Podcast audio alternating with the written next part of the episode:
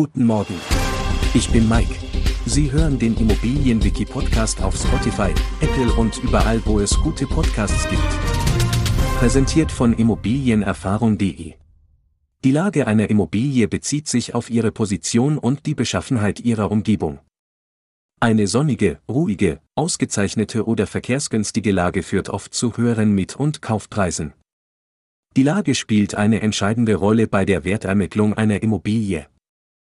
Die Gegebenheiten der Lage, wie zum Beispiel eine Immobilie in Wassernähe mit häufigen Niederschlägen, können nicht nur den Immobilienpreis beeinflussen, sondern auch die Auswahl der Versicherung. Denn auch bei einem Neubau ist die Lage des Grundstücks ein wichtiger Punkt bezüglich der Bauplanung zur Gewährleistung des Schutzes. Generell wird zwischen Makro-, Meso- und Mikrolage unterschieden. Darüber hinaus können Städte und Orte in A, B und C-Lagen eingeteilt werden, je nach Beliebtheit. Die A-Lage gilt dabei als die beste Lage im Land. Beispiele für eine A-Lage sind Städte wie München oder Berlin.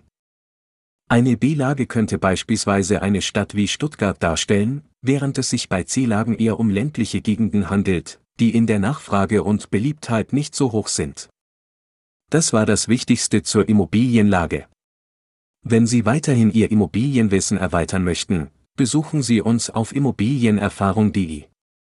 Sie können auch unsere kostenlose Immobilien-App herunterladen, um jederzeit auf praktische Ressourcen zugreifen zu können. Vergessen Sie nicht, uns zu folgen. Vielen Dank fürs Zuhören. Ihr Mike.